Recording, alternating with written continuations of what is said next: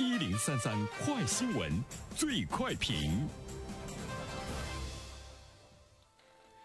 焦点事件快速点评：近日，在湖北广水，有一位九十岁的老太太，因为她的社保卡需要激活，可是呢行动不便，所以到了银行之后啊，需要人脸识别，是被家人抱起来才艰难的完成了社保卡的激活。近日，涉事银行发布情况说明，就该事件致歉，并称已经到老人家中进行道歉。有请本台评论员袁生。你好，单平。呃，这件事情如果大家到网上去查一下的话呢，可以看到老人被人脸识别的照片。呃，这个照片在我看来，我觉得有一些凄凉啊，就是一位九十四岁的老人被家人抱起来啊，来进行了这个人脸的识别。老人呢，可以说呢是被强行架起哈，当然也不能说是强行吧，因为是家人的这样一个陪伴。经常会说一句话啊，“老吾老以及人之老”。我们可以去想象一下，如果你活到了八十多岁、九十多岁，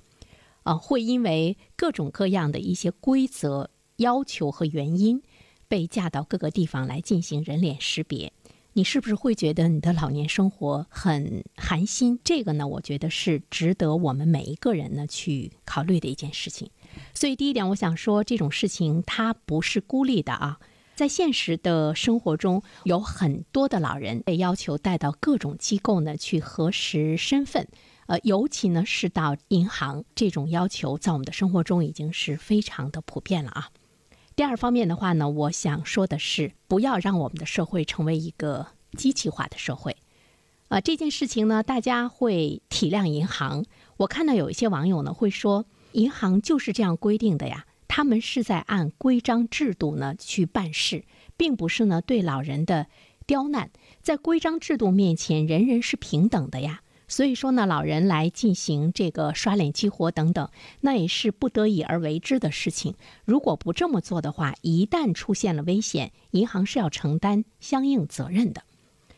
呃，其实我想说，在今天这个社会中，我们其实也是一个。软件化的社会，就是说有很多的事情其实是可以在家中来进行的，比如说远程视频，比如说我们的银行的人文的服务，你是不是可以呢去进行这个上门的服务？比如说我们会有呢很多的配置，包括呢你的硬件和软件的配置。如何能够呢跟我们的老龄化社会呢能够达到趋同，就是在理念上的这样的一种这个趋同，在我们觉得很多的规则不能够去变，不能够可以变则通的状态之中，其实我们要考虑到一种温度，就是呢我们对待老人的这种温度，其实呢它是一个社会的一种文明的体现。最后一点呢，我想说的是，我们的国家现在已经进入到了老龄社会啊。我们的这个社会如何尊重老人、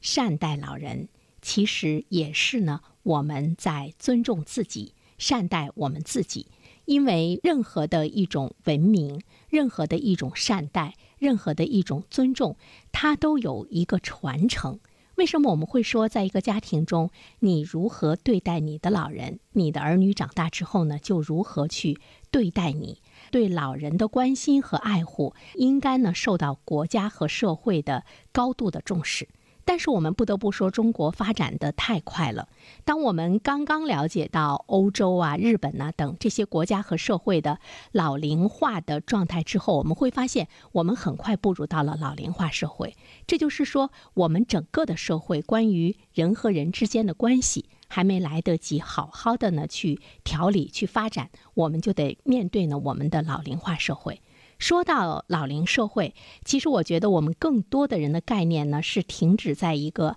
老年人占我们社会的比重有多高、有多重，以及呢整个社会所带来的一种呢不适应感。其实我们真正要去面对的是，老龄人他已经是和我们生活中的每一个年轻人和中年人是同行、是并存在这个社会中。他们会经历我们所经历的一切，同时他们也有呢很多的一些不方便，需要我们的这个社会的硬件配置和软件配置以及。更多我们的人文关怀渗入其中，这个才是我们真正认识老龄社会的一个正确的理念。好了，单平，好，谢谢袁生。